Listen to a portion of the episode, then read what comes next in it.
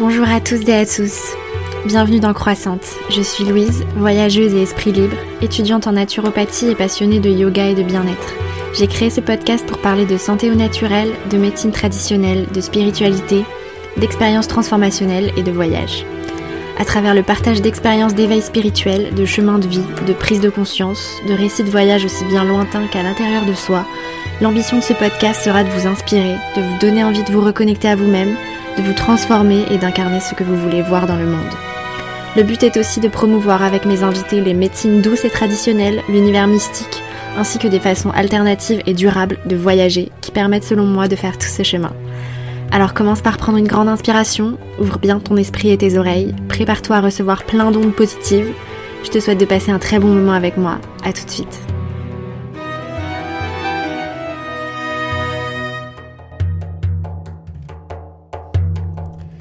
Hello tout le monde, j'espère que vous allez bien. Je suis trop contente et trop excitée de vous retrouver pour le septième épisode de Croissante. Déjà sept épisodes et je commence à prendre l'habitude maintenant de régulièrement prendre mon micro pour vous raconter des histoires et vous transmettre mes réflexions.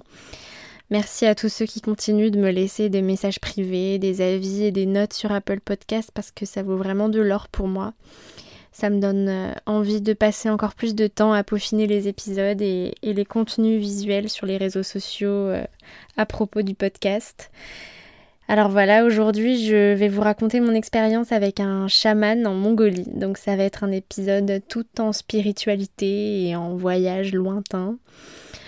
Alors avant de commencer l'épisode, je voulais juste vous informer d'une chose, c'est que voilà, je, reçois souvent des messages pour me dire que ma voix vous apaise, que vous avez passé un bon moment introspectif en m'écoutant, que vous aimez que je vous raconte des histoires pour vous endormir et que vous ressentez une bulle de motivation en m'écoutant. Ça me touche énormément et du coup je me rends compte que bah, pour certains ça doit avoir de la valeur et euh, c'est vrai que c'est le fruit de beaucoup de travail et de temps.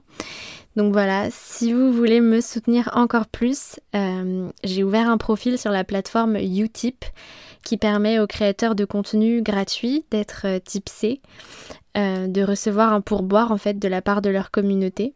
Donc si vous voulez participer lorsqu'un épisode vous a plu et que vous, vous pensez qu'il a de la valeur, eh ben n'hésitez pas à me tipser de quelques euros. Ça fera super plaisir et surtout, ben, ça me permettra d'investir un peu dans du meilleur matériel, dans des logiciels me permettant de mieux mettre en forme, de mieux promouvoir mon contenu. Et euh, voilà, donc je vous mets le lien dans la description de l'épisode. Et merci à tous d'avance pour ceux qui ont envie de m'aider dans ce projet. Voilà. Alors aujourd'hui, je vous emmène dans une contrée lointaine pour vous parler de spiritualité et plus particulièrement de chamanisme. Je vais vous raconter mon expérience en Mongolie où j'ai rencontré euh, fortuitement un chaman. Euh, voilà, j'ai fait, comme je le disais dans l'épisode 1, euh, j'ai fait mon master et mon stage de master 2 d'anthropologie appliquée au tourisme en Mongolie et je faisais mon terrain de recherche et mon stage de fin d'études dans une agence de voyage locale à Ulaanbaatar, la capitale de la Mongolie qui recevait du coup euh, des touristes français en Mongolie et qui proposait des voyages principalement de séjour chez l'habitant, donc chez des nomades mongols.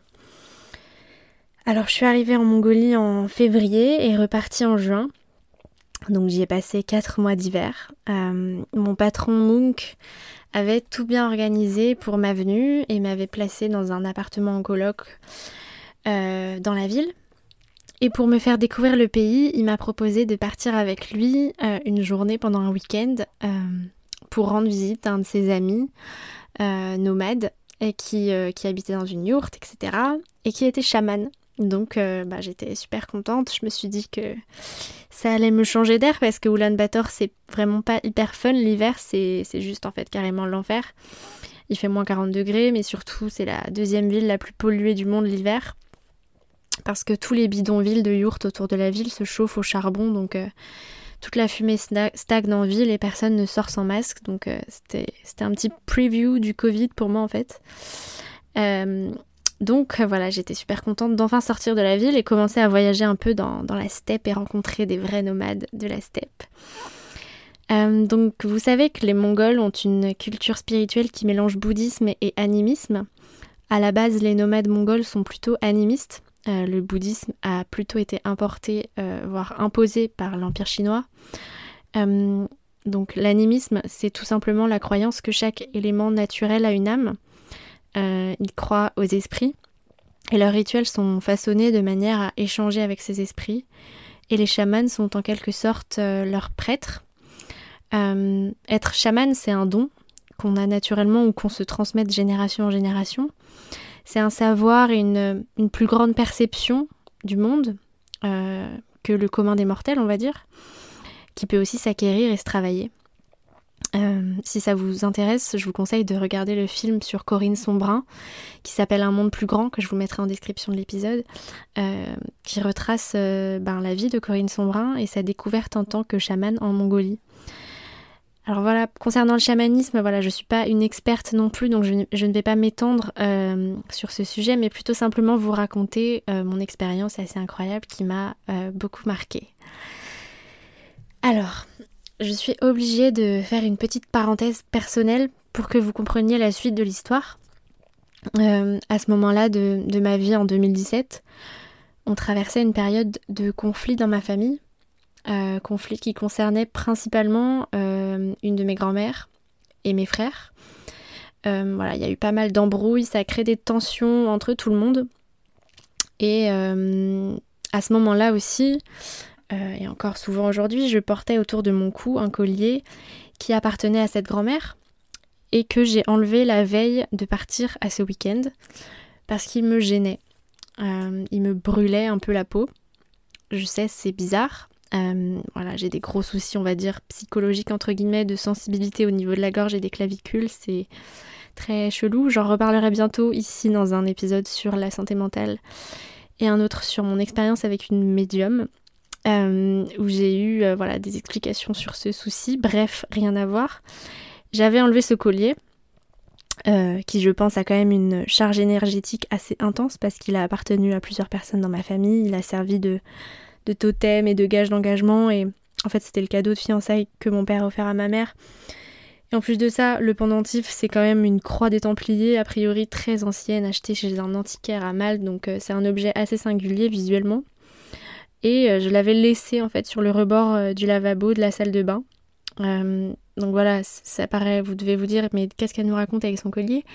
Retenez bien cet élément en fait qui est important pour comprendre la suite de l'histoire donc j'avais laissé mon collier en or de ma grand-mère sur le lavabo de ma coloc où euh, bah, pouvaient potentiellement passer des gens que je connaissais à peine et, voilà en fait j'avais conscience que euh, fallait peut-être mieux que je le range mieux que ça. Donc voilà, retenez juste cet, élément euh, qui a un rôle dans l'histoire en fait. Bref, fin de la parenthèse. Donc on part le samedi matin en voiture on avait un, long trajet parce qu'en Mongolie, il y, a des, routes autour de la ville, mais au bout d'un moment, la route s'arrête et c'est de la piste en pleine steppe, dans la neige et dans la tempête, donc les trajets sont très longs et sinueux. Euh, d'ailleurs, les Mongols ont un sens de l'orientation euh, qui est de l'ordre du surnaturel. Pour se débrouiller et, trouver directement la yourte paumée au milieu de nulle part, euh, c'est assez fou. Euh, donc on avait peut-être 4 euh, heures de route et donc euh, je me souviens que je regardais à la fenêtre pendant tout ce trajet et que j'avais du coup le temps de bien cogiter. Et je repensais à tous ces conflits familiaux qui, qui, apportent de la négativité et qui nous gâchent un peu la vie et qui usent nos relations fraternelles en fait. et je me souviens très très bien avoir eu ben, des pensées négatives en fait qui m'ont traversé l'esprit. Euh, je pense que ça nous arrive tous euh, d'avoir des pensées un peu extrêmes, un peu malveillantes, qui ne font que passer, mais euh, je dois reconnaître que j'ai pensé au fait que peut-être un jour, quand ma grand-mère ne serait plus de ce monde, les conflits seraient apaisés dans ma famille. bien sûr, je, ne souhaite pas la mort de, ma grand-mère, hein, parce que bah voilà, c'est ma grand-mère, je suis très attachée à elle et je me sens même très connectée à elle. Euh, donc je me suis dit à ce moment-là que, que bah, c'était mal de penser ça, de, ne serait-ce qu'envisager que ça pourrait avoir euh, un effet positif. Euh, mais voilà, ça m'a traversé l'esprit. On est humain. Donc après ce long trajet de réflexion en voiture, on arrive enfin dans cette famille et chez ce chaman, dans leur campement de yourte. c'est l'hiver glacial, c'est la tempête de neige, on ne voit pas à 10 mètres, donc on rentre vite dans la chaleur feutrée de la yourte. Euh, on n'y allait pas du tout en mode on va voir un chaman, on va faire du chamanisme, pas du tout, c'était juste un déjeuner de famille et d'amis pour euh, manger du mouton, boire de la vodka. Rien de magique là-dedans. Euh, heureusement, j'étais pas végétarienne à l'époque. Anyway, aucun intérêt de l'être quand on est en Mongolie, étant donné que les animaux sont en liberté totale et qu'il n'y a pas d'industrialisation de la viande, et que aucun fruit et légumes ne pousse sur ce sol. Bref, fin de cette parenthèse encore. Euh, donc moi, je, ne parle pas mongol évidemment, hein. je pense que c'est une des langues les plus dures à apprendre au monde. Mais au cours de la journée, voilà, j'observe, j'échange par des expressions du visage et des mains, et mon, mon patron me traduit quand c'est nécessaire. Et la journée se passe. Mais à un moment, du coup, le mec, le chaman, sort euh, des petites pierres précieuses, des petits cailloux, des petits cristaux, euh, et il les lance, entre guillemets, sur la table. Et euh, il, il, dit une espèce de divination à mon patron. Je pense qu'en fait, il lit dans les pierres, qu'il utilise les pierres pour communiquer avec les esprits, un truc dans le genre. Et voilà, du coup, là, ça commence à m'intriguer. Et, je demande à mon patron de me traduire et je demande s'il peut ben, voilà, me, le faire aussi pour moi. Quoi. Je lui dis que je suis intéressée, etc. et le chaman accepte avec plaisir. Euh, donc voilà, il mélange un peu ses cailloux et il les lance euh, sur la table. Et euh, voilà, il commence à, commence à réfléchir, à prendre un air assez sérieux et interrogateur. et il me regarde et il me dit, enfin mon patron m'a traduit, tu as laissé traîner un objet précieux. ça doit être un objet en or qui appartenait à ta famille, à quelqu'un en particulier. C'est une personne avec qui tu as des problèmes et tu as des mauvaises pensées à son égard. Fais attention à tes pensées et à tes actes, les esprits te regardent. Range bien cet objet, ne le laisse pas traîner et respecte-le, car les esprits pourraient avoir envie de te jouer des tours. Et il me dit ça en me soutenant d'un regard très intense et très soucieux. Euh, il m'explique euh, en fait que les esprits me surveillent et que je ferais bien de faire attention à mes pensées et à mes actes, qu'il faut que je sois respectueuse et que je dois cultiver la bienveillance et le pardon, sinon j'allais m'attirer des mauvaises choses. Et là, je suis un peu restée scotchée. J'ai pas, euh, j'ai pas réalisé tout de suite, tout de suite que, bah voilà, ce qui venait de se passer en fait, et euh, j'ai mis quelques secondes à réaliser de quoi il était en train de parler.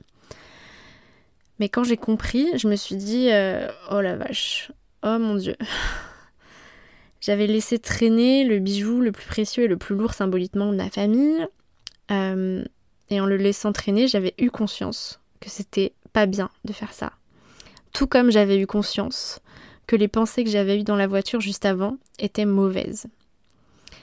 Et bien sûr, je n'avais pas parlé de tout ça à qui que ce soit, personne n'avait connaissance de ce collier, et euh, il a eu une vision tellement précise que c'était vraiment probant et juste et comme si voilà c'était quelque chose en fait que mon inconscient essayait déjà de me prévenir euh, comme si j'étais déjà consciente en fait de tout ça et que c'était une évidence c'est ce que j'ai ressenti en fait mais ce que voilà ce que ce chaman m'a dit ça a été une révélation une sorte d'éveil spirituel j'ai essayé d'intégrer euh, ce qu'il m'a dit euh, parce que ça me semblait d'une grande justesse et un conseil sage en fait.